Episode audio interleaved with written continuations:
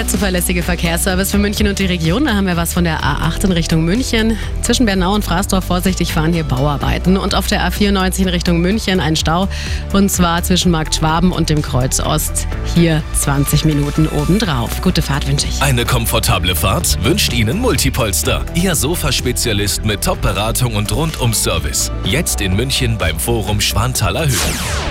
Die aktuellsten Blitzer für München und die Region, die stehen auswärts in der Wasserburger Landstraße an der Friedenspromenade, in den Ismaning einer, direkt an der Bushaltestelle. Die Allacher Straße bei Ihnen im Landkreis Dachau in Richtung Eschenried am Segelflugplatz hier bei Tempo 50.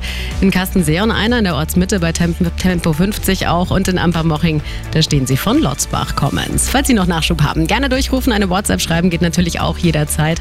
Unter München 4433 4433 die aktuellsten Blitzer sofort und noch mehr in der Arabella München App. Die Blitzer, präsentiert von Hinterseher Parkett. Der Boden zum Leben. Dreimal in München und auf hinterseher.com.